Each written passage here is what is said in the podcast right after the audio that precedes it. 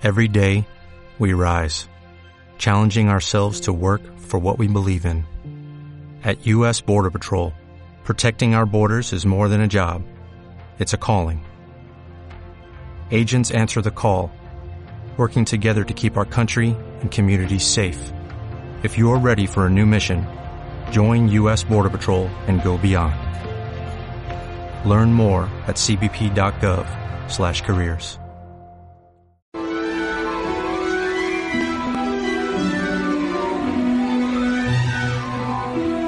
Juro solemnemente que esto es una travesura.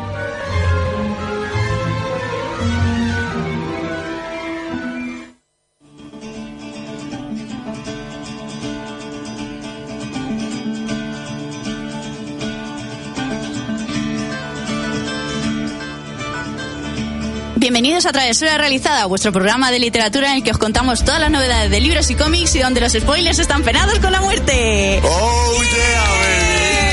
A la primera.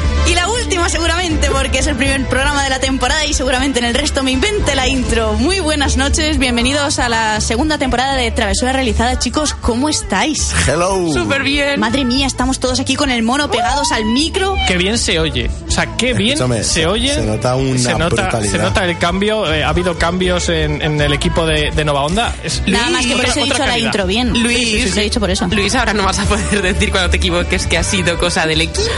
Bueno, ya, ya veremos eh, la semana que viene cuando yo no esté quién se equivoca más, Tere. Ya verás como la semana que viene va a molar mucho más todo, ya verás. Porque voy a meter un montón Sí, de sí, sectos. sí, sí, sí.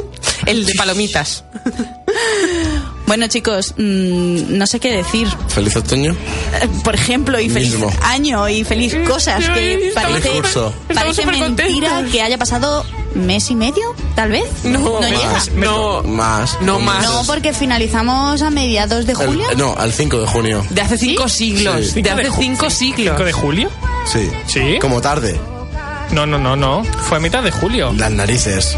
Luego os lo diré porque eh, ahora mientras estemos en directo voy a meterme a ver cuándo, cuándo subimos el último programa y así A iVox se subió más tarde. Bueno, Bueno, que ahí no vale. Pero el 5 de julio.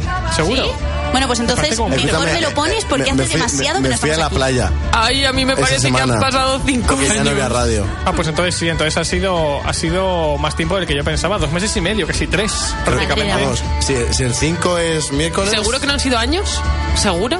La vida, yo llevo la vida sin Bueno, a Tere le ha dado tiempo a que le crezca el pelo, o sea que ¡Uh, ha muy que ser. fuerte! Muy fuerte. Es más, me hace gracia porque como al final del programa siempre nos sacamos una foto, se ve súper gracioso eh, desde el primer programa que grabé, que venía con el pelo súper cortito, hasta ahora la evolución de mi pelo.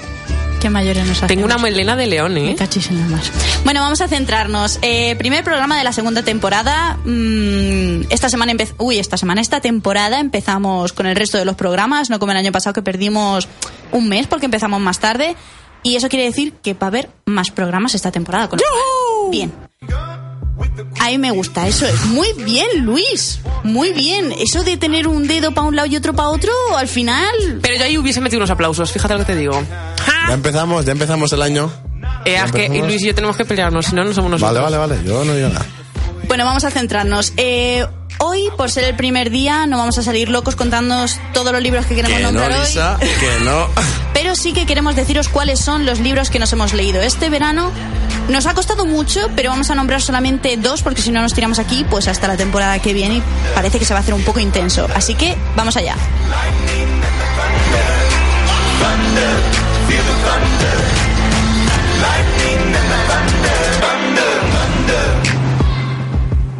Bueno, vamos a ver. Magel, Oli, ¿qué te has leído este verano que has dicho, mira, esto lo tengo que contar? pues agosto no, pero julio me he leído todo. O sea, me he leído julio entero. Bueno, pues hasta aquí Pero- la reseña de Magel de hoy. Espero que os haya gustado.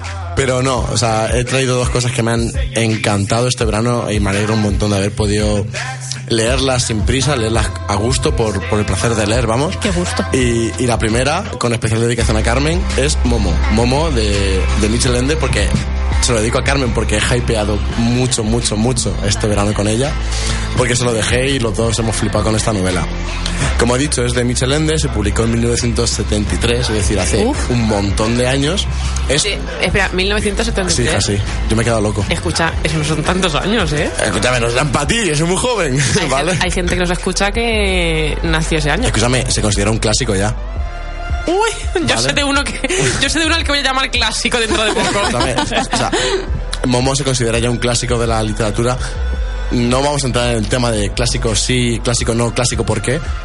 Pero. Pero ha pasado el suficiente tiempo para que se considere Exacto, ya. es decir, 1973 es que de aquí a nada son 40, 50 años. Que se 40 dice años ya- pronto, ya ¿eh? está, o sea, casi 50 años. Me parece razonable llamarlo clásico. Y Sí, no solo sí, eso, sí. sino el hecho de que yo si no miro la fecha, no sé, no sé cuándo se publicó, porque me parece que se puede haber escrito antes de ayer. ¿Vale? Me parece una obra bestial que todo el mundo debería, no porque sea clásico, nos olvidamos de eso, porque todo el mundo debería leerse, porque eh, enseña un montón, enseña a valorar mucho la vida y básicamente va de una niña que vive en un anfiteatro abandonado y bueno, que tiene amigos muy, muy variopintos, tiene un, un amigo que es un barrendero, que se llama Beppo el barrendero, tiene otro amigo que eh, es como un, un bueno, un guía turístico entre comillas, es decir, se gana la vida un poco contando historias que más que de realidad tienen de ficción que se inventa él a los turistas de la ciudad y todos se juntan, no importa las edades, no es una apertura de mente hacia eh, las relaciones de amistad entre edades. eh, todos son amigos, todos se preocupan por todos, cada uno se, se acepta, o sea, todos se aceptan tal y como son los, los otros. eh, es una relación de amistad totalmente sana. Y, y bueno, de repente aparece un factor en la vida de esta gente tan, tan tranquila, tan buena, que son los, los hombres de gris, que son como, como banqueros, pero son banqueros del tiempo. ¿Vale? Son como que... Funcionarios de la rueda. Sí, son funcionarios que como que te, te enseñan a val- valorar, con muchas comillas, el tiempo, te enseñan a, a darle un valor al tiempo y como que te lo gestionan ellos, ¿vale? Te haces un trato con ellos para gestionar el tiempo y tal, que luego no recuerdas haber firmado, no recuerdas haber hecho ese trato, pero bueno, como que la vida de normalmente la de todos los adultos, por así decirlo, cambia a raíz de, de la aparición de estos hombres de gris. Anda como en la realidad. Ya ves, ¿eh? ¿Eh? Qué curioso, ¿no? Totalmente, o sea... Como en nuestras vidas, ¿eh? Me- me- que el tiempo lo marca todo. ¿Mm? Exacto. O sea, me gustó mucho por lo que dice Tere, porque es una, una metáfora, un cuento. un- eh, vamos a coger con pinzas la palabra cuento y la palabra infantil, ¿vale? Es una historia infantil, entre comillas, muy grandes. Y sabe adaptar a la perfección la vida real. Por lo tanto, lo de cuento infantil es un poco Relativo. Exacto, es como una forma de eh, reflejar la vida real para gente adulta, pero camuflada bajo un ambiente un poco infantil, ¿vale? Y bueno, Momo parece que es la única que se da cuenta de, de todos los problemas que, que está generando esta gente en la sociedad. Y con la ayuda de su amiga, la tortuga Casiopea, Ay, qué mona. Cosa que mola un montón, pero que no voy a entrar para no. para que la Para gente no pueda- entrar en detalles, ¿no? Claro, o sea, no es spoiler, pero que la gente pueda disfrutar de toda la novela. Bueno, pues va a intentar resolver un poco todo el problema del tiempo, del agobio, del se me acaba el tiempo, tengo que invertirlo bien, no puedo perder el tiempo, de la gente adulta que parece que, que ha condicionado demasiado la vida. Entonces, es un poco esa historia y me pareció brutalísima, no tenía muchas ganas de leerla por la, la típica sinopsis que te encuentras en la contraportada del libro, pero que no sabía muy bien de qué iba. Y para mí ha sido la sorpresa del verano con una diferencia abismal. Es decir, yo la recomiendo a todo, todo, todo el mundo. De hecho, yo, Momo, no sabía que existía, ¿vale? Y hace unos meses, yo creo que salió una reedición o algo así con una portada Puede, muy chula. puede. Y entonces, en Booktube, por ejemplo, en, en internet, en YouTube, eh, lo petó directamente. Eh, estaba en todas partes, eh, en cualquier vídeo de novedades, en reseñas, en, en todo salía Momo y yo dije, pues no sé, ¿de dónde sale esto? Y resulta que es un, un clásico, Pues la verdad es que me yo, llama la atención. yo déjame que os cuente, yo me lo leí cuando era pequeña, que me lo dio mi madre, me dijo, mira este libro que es muy bonito, que te va a encantar. Y yo no entendía a los hombres de gris porque yo decía, ay, sí", o sea, claro, yo con una visión de niña, que a mí el tiempo no me afectaba para nada, que yo lo único que tenía que hacer era jugar, ir al cole y bueno, vale, hacer los deberes del cole, pero eran guays y divertidos y el resto del tiempo era jugar y yo no me tenía que preocupar por nada. Y el tiempo, ¿qué es el tiempo? Yo me pasaba horas jugando y lo único que me preocupaba era cuando mi madre me decía comer y yo decía, vale, voy, o sea, ya está. Qué Y- bonito ese- esa época, ¿eh? Guau. Sí, tío. Sí, sí. Pero es un... O sea, perdona por interrumpir, pero No, es un poco no la metáfora del libro de por qué esa época cambió. Cambió Sí. por, Claro, por algo. Claro, ¿vale? exacto. Es bueno, no- no, vamos a hablar para que también el libro. Pero la cosa es que yo de pequeña, cuando leí el libro, yo creo que yo estaba más en el plano de Momo y, y sus amiguitos y yo no era como no entendía lo de lo- el tiempo tal si a mí ¿Cómo? No, no. Y claro, luego lo vuelves a leer de mayor y dices, ay, ay, qué lástima, qué lástima. Sí, y entonces ahora mm, Ahora, ahora te el, sientes. el- el- el libro, al volverlo a leer después de otros años, aparte de tener otro enfoque, eh, lo lees de otra manera. Y Claro. dices, ay, qué Te das cuenta del tiempo que has perdido o que se ha pasado ya, ¿no? Pues sí, pero fíjate, me gusta el creo, el pensar que yo mi vida, la verdad es que intento que, que los hombres de gris no, No, no te acechen. no me acechen es. tanto, no me acechen tanto, siempre acechan y siempre te afectan, pero intento eh, a la hora de priorizar ciertas cosas, bueno, no voy a seguir hablando porque, bueno, mm, por no, sí, por no entrar en trama. Claro, y bueno, sí, y también para no desmigar mucho, aunque todo el mundo yo creo que o se lo ha leído o los que no se lo han leído ya saben un poco de qué va, Yo no sabía de su existencia hasta ¿No? que ha empezado hace 10 minutos el programa. pues, Guay. pues eh, recomendado 100%. Totalmente, además, el Tere lo explica muy bien. Mm, Te lo puedes leer de niño y te gusta, es una historia entretenida, pero es cuando eres mayor, por eso digo lo de que es un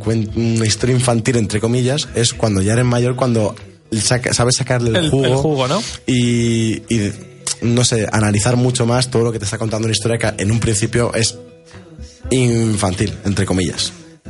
Pues me lo voy a apuntar. Eh, Jai, mm, cuéntanos, ¿qué te has leído tú este verano? Pues mira, eh, para serte sincera, no he leído tanto como a mí me gustaría, que yo pensaba que me iba No a me dar lo tiempo creo, a más. no me lo creo. Pero es cierto que lo que me he leído me ha gustado mucho y que eran libros tochos, estos gordos que yo llevaba tiempo dejando en las estanterías diciendo para cuando pueda, cuando me dé tiempo, cuando lo pueda disfrutar. Eh, eso, déjame que te haga un apunte. Es que, claro, dice, no he leído, no he leído mucho. Y de repente sube una foto de lo que se ha llevado a la playa y digo, muchacha, pero si es que eso, es- eso te lo lees en dos años y ya se lo metí una semana en la playa. Pero porque no hice otra cosa. Ya, pero, pero por eso te digo... Es que dice, solo no tuve esa semana. Dice, no, no he leído mucho. Y es como, como que no has leído mucho. Lo que pasa es que son dos libros. No, pero, pero de has leído un montón. Tengo que hacer un apunte y es que me llevé dos libros a la playa, pero solo me leí uno y no me dio tiempo a leérmelo entero. Pero sí es cierto que a lo mejor me leí 400 o 500 páginas.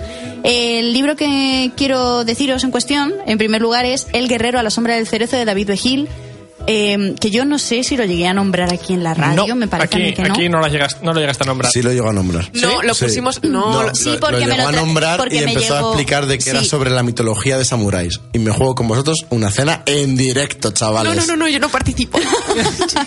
Es cierto que porque me llegó y justo ese día vinimos aquí a la radio. Por eso me parece que, que lo pude nombrar. Pero bueno, el caso es que este autor eh, lo nombré aquí en la temporada pasada porque fue el, era, es el autor de Hijos del Dios Binario, que es uno de mis libros favoritos del 2016. Y esta historia me mola un montón porque es, efectivamente, como ha dicho Magel, historia de una historia de los samuráis de Japón a finales del siglo XVII, me parece, en una época de paz y que, mm, bueno, pues no todo el mundo está a favor de esa paz. Y entonces es una historia, es una historia de venganza. Te ponen en dos líneas temporales y en una te muestra eh, una familia, una de las más adineradas y más ricas de Japón en esa época, que es traicionada y los matan a todos menos al hijo pequeño, que consigue escapar. Y se lo lleva el samurái, el, el más cercano de la Guardia Real. Y, y los dan por muertos a los dos, junto con toda la familia. Y entonces le dice, bueno, mm, has sobrevivido, pero ahora ese sobrevivir va a ser venganza. Tu vida va a ser una venganza y yo te voy a enseñar a eso. Te voy a enseñar cómo tienes que hacerlo. Y aparte, eh, en otra en unos años más tarde, no sé cuántos exactamente, eh, en una ciudad de Japón, que ahora mismo no me acuerdo del nombre, te cuenta las idas y venidas de un médico que se ha formado en un montón de sitios, en un montón de ciudades, en un montón de países, no solamente eh, con la medicina tradicional de la época, y eso a todo el mundo tampoco le parece bien. Y es como que él mira por y para sus pacientes y pues tiene que lidiar con los que no se lo llevan tan bien. Y entonces en medio de esa época tonta está el unos quieren guerra y los otros no lo quieren. Y ahí están las traiciones de pues es que tú has matado a fulanito, pues no porque el veneno se lo puso el otro, porque Sí, al final, venganza por todas partes, entre Es una familias, historia ¿no? totalmente de venganza y mola un montón porque además te explica un montón de cosas, de detalles de Japón, de que si las katanas, los kimonos, eh, la franja horaria de la hora de la cabra, la hora del no sé qué, que claro, eso para mí es todo nuevo porque no lo controlo, las comidas, todo, era una pasada. Entonces yo que no estoy acostumbrada a leer historia, novela histórica, mejor dicho, mm, me tiraba un poco para atrás, pero como este autor me gustó tanto con el otro libro, dije, oye, pues voy a darle una oportunidad. La verdad es que me ha molado mucho. Son mm, 700 y pico páginas, 730 me parece, pero llega un momento que no...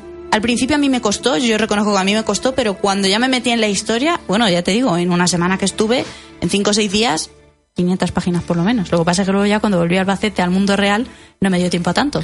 Y se nota eso que está bien documentado por lo que dices. Sí, porque además en cada mm, hoja, si hay alguna palabra que puedas tener duda, te pone un asterisco y abajo hace como una como un margen y ahí Nota a te- pie de página. Efectivamente. Eso te iba a decir. Gracias, Magel. Te, te explica lo que es. Y además te va repitiendo en algunos. Al final también tienes como un glosario con las, para- con las palabras que ha ido mm, destacando para que te vayas quedando con la copla y es una locura. Y a mí la verdad es que me ha gustado un montón y me da pie a buscar otras eh, novelas históricas eh, ambientadas en Japón. Me Oh. Dios. Has Sí. dicho- has di- ah, espera, espera, espera, espera, espera. ¿Has dicho novela histórica? ¿Que te interesa leer novelas históricas? ¿Tú? De Japón me han llamado la atención. me Uh, gustaría buscar. Que la nueva temporada empieza.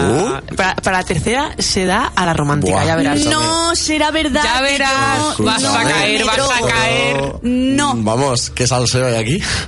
Salseo. Macho, de verdad que no se puede decir nada en este sitio, ¿eh? No se puede decir nada. Eh, pues el- la historia que cuentas me suena muchísimo a algo y no sé de qué. La que cuentas. Está basada del- en hechos reales. Si has, visto, si has visto El último Samurai, por ejemplo, de hecho está sonando la banda sonora, lo que pasa es que eh, no se valora mi trabajo eh, y bueno, Ah, bueno. pero es que estabas una aquí, cosa que haces Hola, bien, Luis. si quieres te aplaudo, ¿eh? Pues mira qué bonita. No, pero un segundo. Es que me suena un montón. Claro, porque en el último, a ver, el último Samurai eh, cuenta una historia similar y aparte, bueno, todo el tema, todas las pelis, libros, en videojuegos de, de este ámbito se mueven entre familias, venganzas y, y guerras de poder. Entonces, se mueven todas en este, en este sentido. Seguramente te suene de haber visto o leído algo similar. Vale, vale, sí, Puede sí, hombre, seguramente, claro. Pero bueno, el caso es ese, que la verdad es que para ser novela histórica yo me, me lancé a la aventura porque sabía quién era el autor y como el otro libro que hizo me gustó mucho dije, oye, pues voy a probar. Y lo curioso de este libro, y ya me callo y pasamos al siguiente, es que mm, este libro es anterior y lo autopublicó él en Amazon. 700 y pico páginas autopublicadas. No te quiero ni contar. Y vendió tanto que fue bastante reconocido a nivel de, de las listas de libros más vendidos en Amazon. Y al final la editorial con la que trabaja actualmente el escritor dijo, oye, pues vamos a sacarlo. Que yo me pensaba que era su segundo libro, su segunda obra. Y digo, fíjate qué cambio de, de registro. De registro, ¿no? Pero no, no, este lo, lo hizo él Eh, eh, por su cuenta y la verdad es ¿puedo- que está muy bien documentado. Puedo hacer una pregunta ignorante. Que, o sea, no entiendo por qué dices, "Mira, 700 eh, eh, páginas autopublicadas, ¿eso qué significa? que es mucho eh, no es lo mismo autopublicarte un libro de 200 o 300 páginas en la que tú asumes todo, en una autopublicación Tú asumes todo, gastos. todo el coste Ah, no mismo- vale. no es lo mismo publicarte un libro de 200 páginas el coste de la editorial es mucho más barato que ese libro son 700 páginas Vale, vale. La cosa y, cambia mucho. Y, y autopublicar, obviamente, sale más caro que una. sí Sí, porque Vale. de hecho te tienes que hacer tú todo, la portada, la maqueta, todo. Hombre, si conoces gente, pagar- te pagar pero lo tienes que editorial, pagar. todo. No tienes editorial, Pero luego- luego bueno, o sea, autopublicado. eh, pagar a la, si, a te- la imprenta si quiero quieres decir. irte a hacer Pero si- gira para firmar libros, te lo tienes que gestionar Pero tú porque una no hay pregunta, pero si lo ha te publicado en Amazon en digital, no, en, en papel. en papel Ambos. Ah, ambos, madre Me mía. imagino que serán ambos. Pero claro, luego las ganancias. Acabo de descubrir las ganancias. son-. Luego las ganancias son superiores. A ver, obviamente si te autopublicas ganas más, ganas, te quedas un porcentaje mayor por libro. De hecho, esto lo comentamos con Ana González cuando la entrevistamos el año Sí. pasado. Eh, te quedas un porcentaje mayor de, de cada libro, pero claro, también tienes un coste mayor. Entonces, eh, esto te empieza a ser rentable sí, cuando, vendes mucho o al principio cuando ninguna editorial te quiere coger, obviamente, porque si no te conoce nadie, muchas Claro. veces todas las editoriales te rechazan. Entonces, Vale, vale, vale. Pero Amazon no es editorial, Magel. Lo que pasa es que ayudan a que puedas autopublicar. Vale, Sí. pero en digital lo sé, pero en físico. Sí. De hecho, Sí, eh. Rolly, Rolly, Rolly Hatch eh, hizo sus libros a través de... sí. es una plataforma de venta, ¿no? Pero Sí. creo pero- sí, pero no sabía que en físico también se. mm, No sé exactamente cómo va, porque no me he informado mucho, pero sé que se lo han autopublicado a través de Amazon. Amazon mola. Luego podíamos, podíamos contactar con Rolly un día Sí. y que nos cuente un poquito de este tema. Entrevista, Me parece, me parece. entrevista. Pues nada, yo me la apunto. Si no lo estás escuchando ahora, Rolly, ya te hablaré yo por mi cuenta. Mm, Luis, Volvi- Derek, vol- me da igual. volviendo al tema. ¿Quién quiere comentarme uno de los libros que ha salido este verano? Venga, pues voy a, voy a ponerme yo. Os voy a decir que justo cuando me terminé, estábamos Ter y yo acabando la temporada leyéndonos American Gods y según lo terminé, empecé con It de Stephen King, que ahora ha salido la, el remake de la peli, ¿vale? Va a haber dos, dos partes. Y, mm, y el libro me encantó. O sea, ya os dije hace unos meses que It, eh, que Carrie me pareció brutal, enganchaba de principio a fin, pero es que It lo hace mejor en todo, absolutamente. Un libro de 1500 páginas que te engancha desde la página 1 a la 1500. Em, es un libro denso, ¿vale? Estamos hablando de un libro largo, eh, pero está muy bien contado mm, porque alterna. No sé si. Voy a dar por hecho que no habéis visto la peli, aunque la nueva ha tenido bastante tirón, ¿vale? Y os voy a contar un poquito de qué va, muy por, en- muy por encima, ¿vale? La, la historia nos cuenta que en la ciudad de Derry, que está en, en Maine, donde, se, donde ocurren todas las, las historias de Stephen King, pues eh, desde 1715, cada 27 años, hay un ciclo de eh, desgracias en la ciudad. Eh, o bien te cuentan que, por ejemplo, en 1900 y algo se quemó una discoteca con un montón de gente dentro. eh, en 1800 y pico, una fábrica explotó durante la visita de dos colegios a la fábrica y murieron cientos de niños, etcétera, etcétera. Ha habido asesinatos, tiroteos eh, en plena calle donde han muerto un montón de gente. Cada 27 años se dan esos ciclos de eh, destrucción en la ciudad que siempre comienzan y terminan con un acto especialmente violento, ¿vale? Eh, y lo que parece es que siempre eh, hay un payaso que aparece de fondo, de telonero de fondo en todos esos eventos, ¿vale? O al menos se intuye que está ahí, pero no se sabe nada más. De hecho, la gente sabe que está pasando algo, pero no se habla de ello porque, claro, es como, sí, eh, ¿cómo, cómo explicas tú de forma racional que cada 27 años hay un ciclo de violencia sin sentido en la ciudad, ¿no? Entonces, eh, el libro nos cuenta que en 1957 está empezando otra ola de crímenes y concretamente empieza con eh, el hermano de, de uno de los protas, los protas son siete, que ahora os los presento, pero eh, uno de los, de los protas tiene un, un hermano pequeño y un día durante una tormenta le construye un barco de papel y lo... lo Ay, esa escena la he visto. Sí, lo- lo- Ay, qué miedo. lo barniza con, con cera para que el barco pueda navegar por los charquitos y demás. Y bueno, el niño sale a la calle, sale con su barquito y se le cuela en una alcantarilla donde nos encontramos con Pennywise, que es el, el payaso. primo diabólico de, el del Happy Meal de Es- sí, es Roland, es el primo de Roland. Y bueno, pues en- se le cuela el barquito en la, en la, la cloaca, iba a decir, en la alcantarilla. Como no podía ser de otra manera. Y bueno, pues eh, aparece Pennywise y le dice, oye, que yo te doy el barquito, no te preocupes. Dame tu alma. No, es en plan, yo te doy el barquito que, y vente conmigo que vas a flotar, ¿no? Siempre dice lo de. mm, Aquí todos flotamos, Tú ¿vale? también Tú también flotarás. flotarás. Aquí abajo todos flotamos y tú, tú también flotarás. Y en ese momento, pues, eh, cuando el niño va a coger el, el barco, le arranca un brazo y eh, de, un borca- de un bocado además y se desangra. Hasta ahí dices, uy, qué libro más tétrico tengo aquí presente. Pero luego la verdad es que no, eh, no es un libro de terror al uso, porque sí hay escenas violentas, hay escenas de terror, hay escenas de mucho agobio, pero sobre todo es un libro de aventuras en los que el grupo de los perdedores, que es como se autodenominan a los, los siete protas, que son una auténtica pasada. Si habéis visto Stranger Things, eh, Stranger Things bebe de los Goonies y bebe de It, ¿vale? O sea, si os gustó Stranger Things, os va a gustar muchísimo el libro y os va a gustar mucho la peli, porque aunque tiene sustos y tiene escenas de terror, tanto la peli como el libro, es sobre todo aventuras infantiles en la que el grupo de protas sobrevive a un primer encontronazo con, con Pennywise, con el payaso, ¿vale? Todos terminan juntándose, aunque no al principio no son amigos entre sí, terminan juntándose por diferentes motivos y eh, se cuentan que han que se han encontrado con un payaso que ha intentado matarles. Entonces empiezan a investigar qué es lo que está pasando, descubren lo del ciclo de los 27 años y a partir de ahí pues pasan una serie de cosas, ¿vale? Pero ya no, no voy a entrar en detalle. Eh, ¿Qué es lo bueno del libro? Que mientras te va contando toda esta historia, te va alternando desde el minuto uno, eh, 27 años después, It ha vuelto, Pennywise ha vuelto, y eh, los protas vuelven, están todos fuera de Derry, ninguno se acuerda de lo que ocurrió cuando era niño, todos tienen el recuerdo de que se fueron de la ciudad porque ocurrió algo, pero no saben absolutamente nada más. Entonces, desde el minuto uno, eh, ellos tienen que volver a la ciudad porque uno de los protas les dice que tienen que volver. Eh, ellos en principio no saben ni por qué, pero todos vuelven a la ciudad para acabar lo que empezaron de niños. Entonces te va alternando todo el rato las aventuras de los niños con ellos de mayor recordando lo que pasó y terminando el trabajo. Entonces está muy bien contado, te, te alterna muy bien las dos líneas temporales, porque aunque en el futuro sabes quién está vivo y quién no, eh, cuando lo estás viendo de niño, casi que se te olvida, casi que estás en tensión diciendo, Dios, este personaje no puede morir. Entonces está muy bien contado, yo os lo recomiendo mucho, es un poquito denso al principio porque son casi 400 páginas de prólogo, podríamos decir, pero un prólogo muy interesante, no prólogo como tal. Y, y al igual que Carrie está muy bien hilado todo, que no puedes parar de leer, aquí pasa exactamente lo mismo. No me voy a meter en más detalles, solo deciros que, eh, aparte de terror, hay mucha aventura, que es lo chulo del libro. A mí me encantó, ha sido de lo mejor que me he leído este año.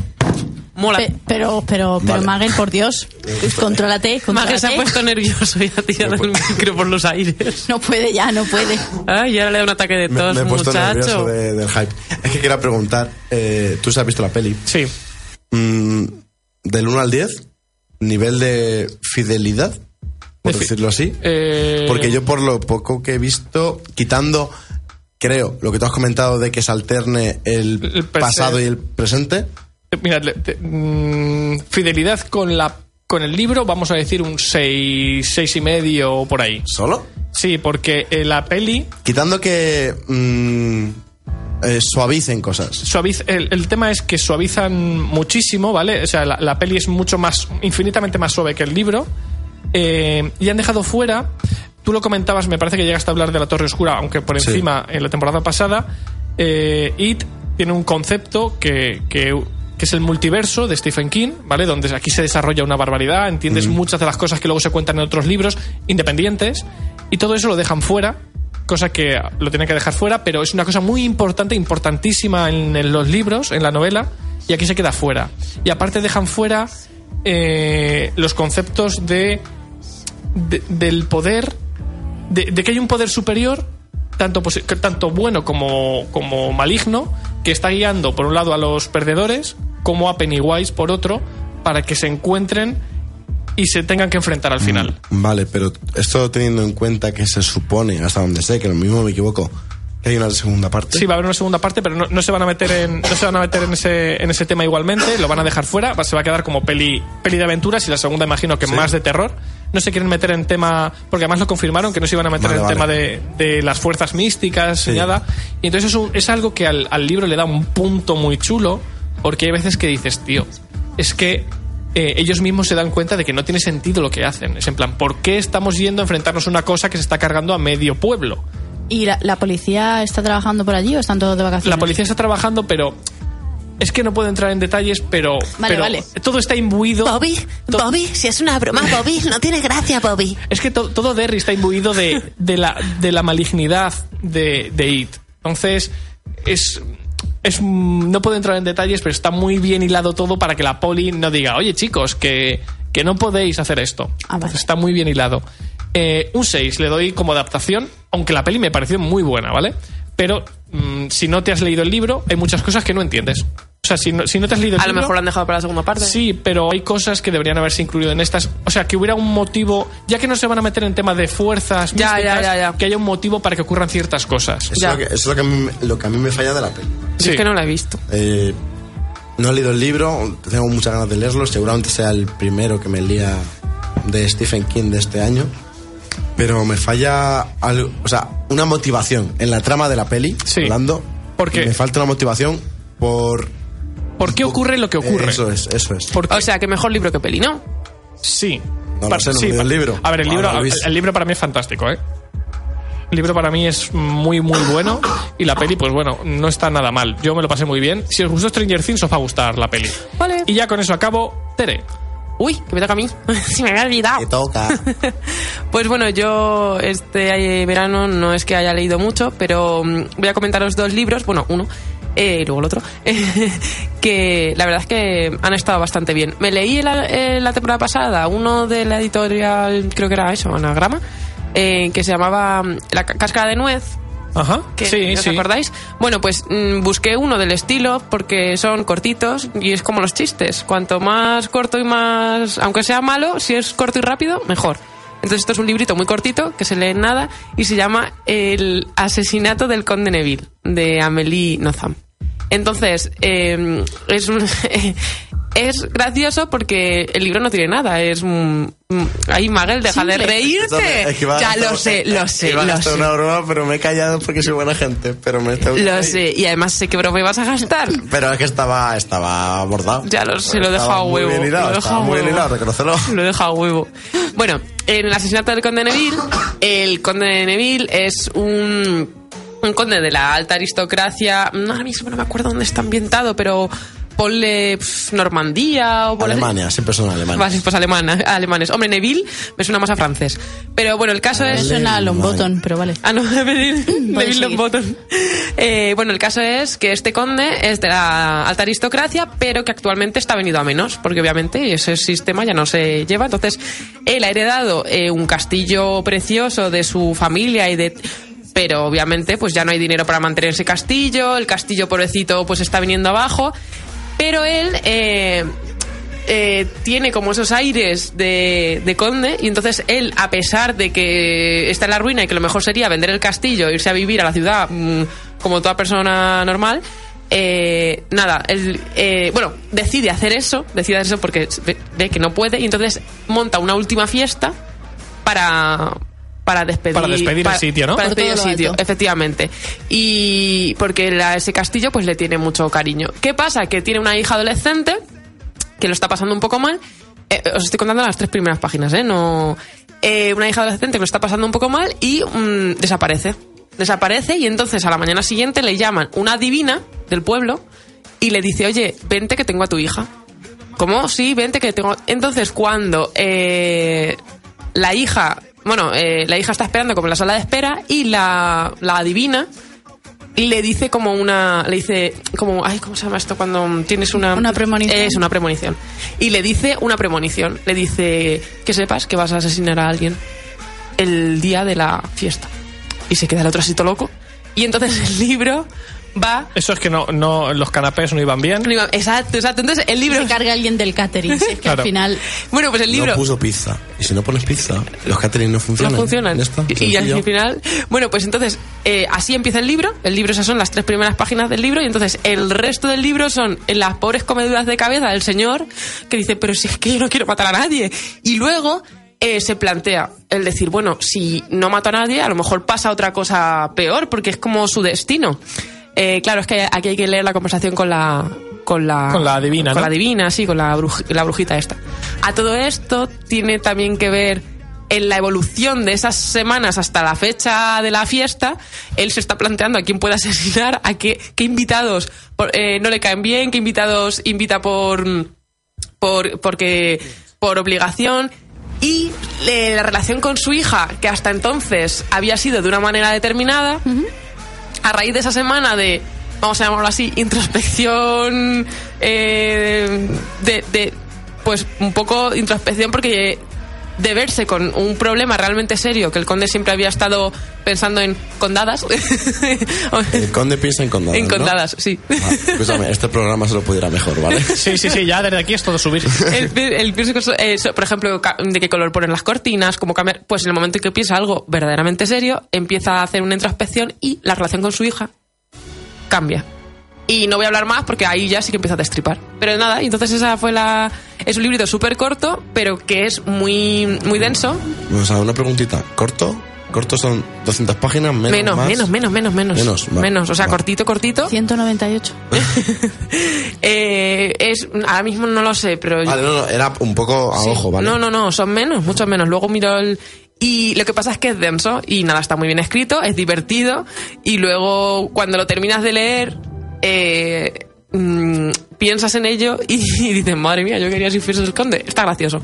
Y nada, eso es uno de los libros que me he leído. Qué guay. Mm, valoración. Del 1 al 10, Eh, mm, 13.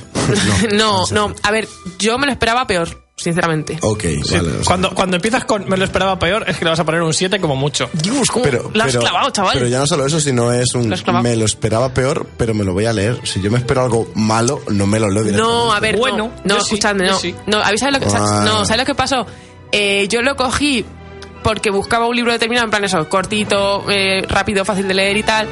Leí la parte de atrás y dije, puf, me, me da que me he equivocado. Me da que me he equivocado. Me da que va a ser más rollo de lo que yo pensaba. Sí, sí. Y luego dije, ostras, pues no. Eh, me ha parecido mucho más entretenido y mucho más divertido. Por el, te- todo el tema este que se trae el cómic por dentro. Porque Sí. además es eso, vas con cero expectativas Y te luego dices, sorprende. "Uh, qué maravilla.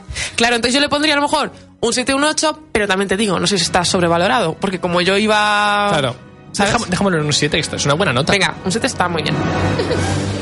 Vale, me parece bien. Bueno, pues eh, ahora antes de seguir voy a contaros una cosa que me he encontrado de casualidad eh, en Erso, en la librería Erso de aquí de Albacete, y, y me ha molado mucho porque es como Goodreads, pero en formato papel, ¿vale? Han, sí? han hecho el diario Libresque.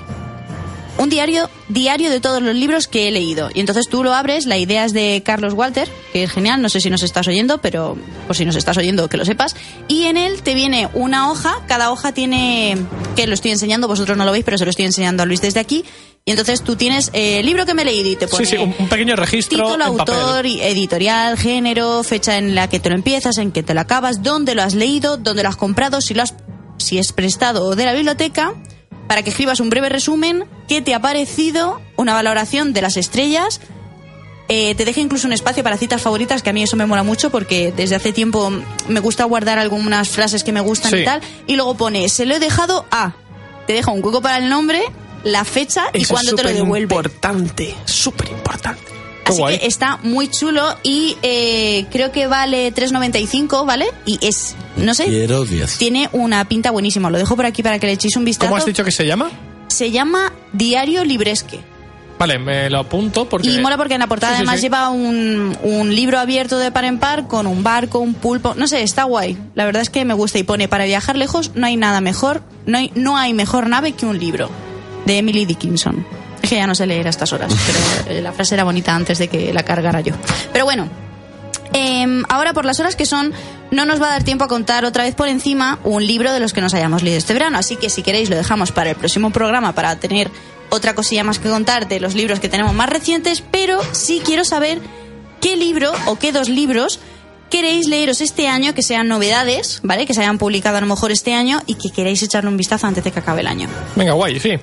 Venga, si queréis empiezo yo y os voy a decir que el que me quiero leer mm, sí o sí y que lo necesito ya es eh, Una corte de alas y ruina de, Sa- Sarah J. Maas, que es la tercera parte de la trilogía de Una corte de rosas y espinas, eh, que no sé si os he dado la lata por aquí, pero me acabo de leer el primero y estoy alucinando, ya os contaré en otro programa, pero es una reinterpretación del cuento de la Bella y la Bestia. Sabéis que los retelling se ha puesto de moda última- en estos últimos años, igual que hemos podido encontrar películas como la de Maléfica, que nos cuenta la historia de la Sí. mala de la Bella Durmiente, pues esto es lo mismo, pero una reinterpretación de La Bella y la Bestia. Y la verdad es que me está molando mucho, esta es una tercera parte que se publica el 21 de noviembre.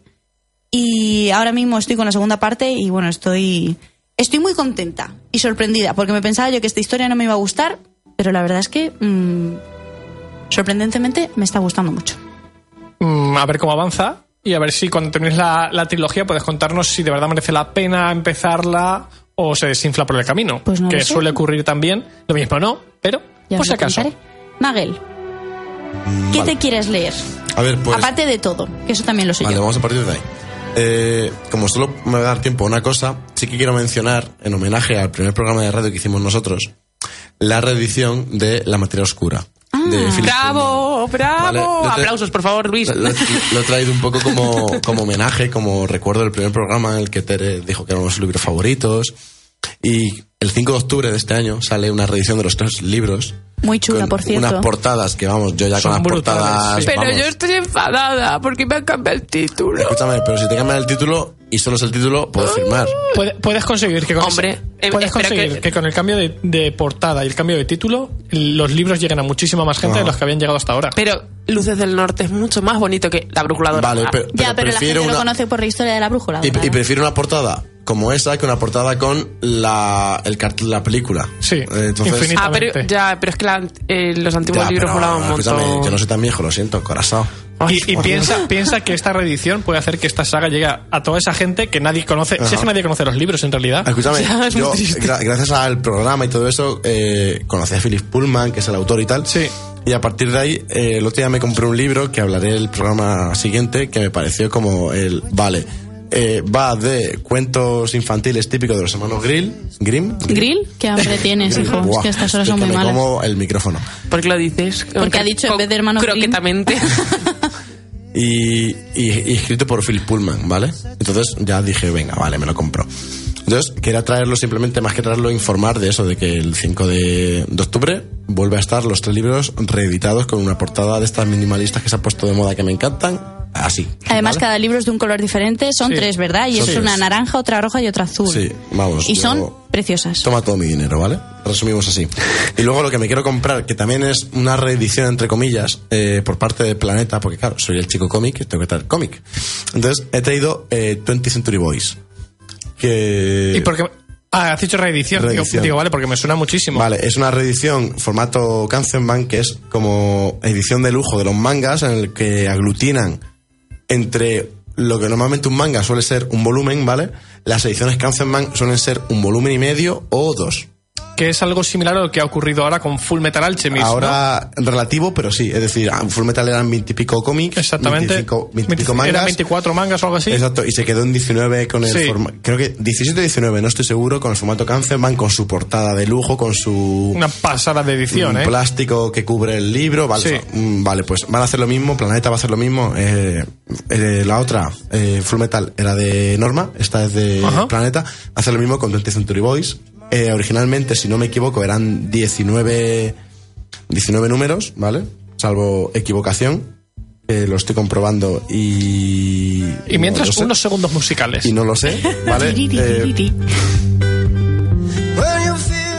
no, o sea, sí, sí. Ha sido unos minutos No, muy, mira, muy, muy breves. Fueron 22, fueron 22. Ajá. eh, en, en formato normal, es decir, de lo que suele ser un manga, ahora lo van a reducir, creo que van a ser die- en- entre 15 y 20, ¿vale? No, no me mojo, porque ya viendo que me equivoco, no me mojo. Por parte de Planeta empieza en octubre, se anunció hace, una, hace un año o dos años ya que tenían la licencia, que lo iban a reeditar, pues no lo habían hecho, y por fin lo reeditan, y tengo muchas ganas. ¿De qué va? Bueno, pues eh, un poco, entre comillas, eh, me recuerda ahora que estamos hablando de que hemos hablado de todo esto a eh, Stranger Things. Es decir ¿Sí? un montón eh, un chico adulto que ya es adulto ya tiene su vida más o menos y de repente eh, bueno una antigua amiga muere vale perdón si alguien conoce mucho mejor la historia y me equivoco porque la conozco un poco de, de puntillas vale pero la premisa me encanta. Eh, un, un antiguo, una antigua amiga muere y bueno, pues se ponen un poco, una, antigua, una amiga de la infancia, se ponen un, un poco a indagar, ¿vale? Entonces se reúne con sus antiguos compañeros del colegio para saber un poco el porqué El de por la- qué ha terminado muerta, ¿no? Exacto. Y eh, lo único que descubren es un extraño símbolo que ellos mismos, ese grupo de amigos, creó, inventó cuando eran pequeños, como asociación de amistad, ¿vale? Como quieras llamarlo. Muy Stranger Things, ¿eh? Sí, es decir, somos amigos. Y, y muy hacemos- It también, por Sí, cierto. exacto. Hacemos un logo, hacemos algo para nosotros.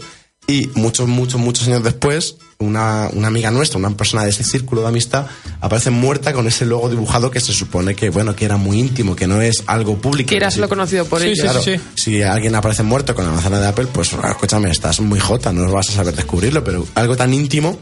Entonces, bueno, pues a partir de ahí, eh, un poco recordando su infancia en la que prometieron defender como asociación la justicia, la paz, todo eso, pues es como un poco la motivación, el recuerdo de la infancia y de los principios para eh, retomar esa, esa mentalidad e intentar llega- llevar, eh, sacar una conclusión de, de esa extraña muerte, ¿vale? Más o menos, sin, sin meterme mucho más y si, para así no equivocarme tampoco mucho más, es un poco de lo que va 20 Century Boys, ¿vale? Eh, como premisa me encanta, tengo muchas ganas de, de leerlo, además de que es uno de los grandes clásicos, entre comillas, del manga, y por fin lo, lo reeditan en formato Kanzenban, que es el momento de, de decir, venga, me meto... De- de- a- ahora ya sí que me meto porque es una edición en- encima mm, eso potente. Es, Es- porque la anterior, si no me equivoco, está descatalogada, pero bueno, eran 22, era. Ya estaba toda. Era un número editada. considerable, ¿eh? Y, to- y toda editada. Bueno, considerable, claro, lo, consider- lo comparas con One Piece, que tiene 80 y. Bueno, sí, sé. Pero sí, es, es un número grande y además eh, el hecho de que ya esté toda editada puede provocar que te quedes sin un ejemplar porque se agotó, cualquier cosa así. El hecho de empezar de cero, aparte de ser más periódica, porque es, venga, cada mes o cada dos meses creo que va a ser, y la puedes seguir más, más normal, Sí. Además es la motivación, el querer seguir leyendo porque Claro. tienes que esperar un mes, no sé, me, parece muy Sí, porque muy- muy a- chulo. además cuando empiezas un, un manga nuevo, muchas veces tienes que esperar eh, en los paro- te clavas los parones es. dos meses quizá, luego un parón de seis meses. Eso es. más complicado, es más Un- complicado. Además al, al ritmo Japón. Exactamente. Aquí ya sabes que está todo terminado de principio a fin Sí. y, y la editorial te lo va a reeditar con una puntualidad, vamos, bestial. Es decir, la, la verdad es que es el mejor momento. Exacto, y además la edición que estoy deseando verla, pero vamos, tiene una pinta el hecho de que sea Así que, bueno, yo como consejo, si os mola un poco la premisa o queréis indagar, yo creo que es el momento de meterse en esta. En esta Indagaremos en tu estantería cuando te lo compres. historia. Eh, vale, veo- veo que me entendéis. Bueno, Tere, cuéntanos, ¿tú qué te quieres leer? Pues yo me quiero leer un libro que se llama Planetas Invisibles. Es una antología de ciencia ficción, mm, de ciencia ficción china, contemporánea. Y bueno, pues editada por Ken Liu, editada por Ken Liu, que es un autor chino, ganador del premio Hugo. Eh, me leí este verano el otro de los libros que os iba a hablar, que se llama Alzo de papel y otros relatos, que es chulísimo, o sea, chulísimo. Son relatos cortitos de ciencia ficción de este hombre, Ken Liu, y son brutales, me encantan. Y entonces me he dado cuenta, o sea, he visto que lo estrenan, la, uy, lo estrenan, sí, la estrenan. Eh, lo publican ahora, a finales de septiembre. En el caso es que lo octubre. tienen que estrenar, si de razón Sí. tiene. la publican ahora, como han hecho próximas publicaciones, en septiembre-octubre. Y no sé, tiene muy buena pinta. Eh, son eh, mm, 13 relatos, 13 relatos sobre una visión de futuro. Entonces hay muchos tipos de visión. O sea, hay eh, eh, o sea, una visión de futuro pues en plan catastrófica, hay relatos que son eh, eh, otros que son distopías. Son de ciencia ficción, 13 relatos del futuro. Y editados por este hombre, que es el, el que ha hecho la criba, y algunos de ellos han recibido premios muy, mm, vamos, importantes, y luego que, pues, queda, que parece que, que hablan muy bien de estos relatos. Entonces, no sé, le quiero echar un vistacín y cuando me lo lea ya, ya lo, lo traeré, os lo comentaré. Además, en otro programa os hablaré del zoo de papel y otros relatos que me encantó. O sea, lo recomiendo. Uf, me encanta ese libro. Qué A, guay. a la gente que le guste, claro, a la gente que le gusta la ciencia ficción La verdad es y que sí. en relatitos cortos. Además, son. Ay, no sé, ahí tienes de todo. Tienes desde uno que habla sobre historia japonesa, que a lo mejor de ahí me recordaba lo Puede- que estaba hablando antes. Jai. Luego otro que habla sobre el universo. eh, luego otro que habla mm, de. Ay, no sé, son Es tan que-. Es que al final los recopilatorios de, de ciencia ficción, de terror y demás, yo creo que le dan un punto muy chulo a- a- al tema porque en un momento pasas de, de- de un punto totalmente diferente a, a al otro. Y luego son cortitos. Exactamente. Y entonces no. O sea, no es que no te canses. Eh, además, me- em, una No te cosa, da tiempo a cansarte, de Claro. hecho. Y una cosa que me parecía súper curiosa es que en el del zoo de papel, el, se llama el zoo de papel por uno de los relatos, que se llama así. Ajá.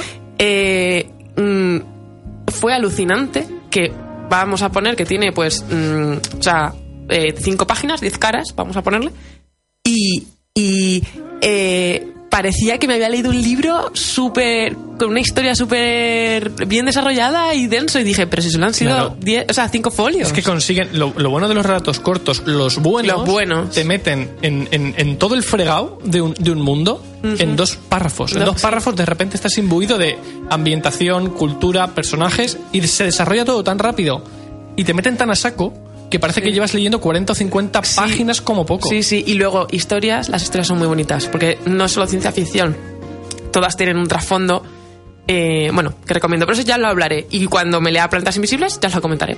¿Os habéis dado cuenta de que Tere es la única que ha hecho trampas y en su momento de hablar de novedades ha contado la mitad del libro segundo que ha salido este verano?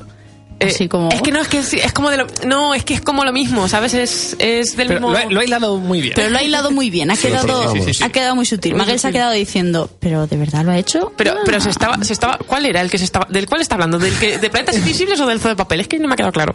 Es que son iguales. No, pero me ha, me dejado con ganas de saber más. La semana que viene, si quieres, nos cuentas un poquito más. Vale. Luis, Pues ¿tú qué te quieres os, leer? os iba a hablar de El hombre que perseguía a su sombra, que es el quinto de la saga Millennium. Pero eso es- no era Peter Pan. No, Peter Man ya, ya pasó. Es primo suyo. Sí. Eh, es el quinto de la saga Millennium, ya sabéis, Libet Salander. eh, se estrenó el 7 de septiembre y eh, pues me lo voy a leer en cuanto pueda, la verdad. Pero no os voy a hablar de ese, os voy a hablar de Zelda detrás de la leyenda. Es un libro eh, escrito además por, por un periodista español, por Salva Fernández, que es uno de los coordinadores de contenido de, de Medistation, que es una de las webs de videojuegos más importantes que hay en España. Y publican ahora con, con Héroes de Papel que es una editorial que solo publica eh, libros sobre videojuegos. Y muy chulos, además. Muy Además, bien son- desarrollados. Son, son, además una pasada, las, las ediciones son muy, chucha, muy chulas. ¿Muy chuchas? Muy chuchas todas, muy chulas. La verdad es que eh, son tapadura, muy a- con todo a color, ilustraciones, eh, el papel es papel eh, satinado, papel bueno. Es papel, papel. No, no, es que... mm, la- Como la- todo lo bueno hay que decirlo dos veces, es papel, papel. es que todos los libros de, de héroes de papel, eh, la, el papel, la hoja, la hoja como tal es papel satinado, papel grueso, que brilla.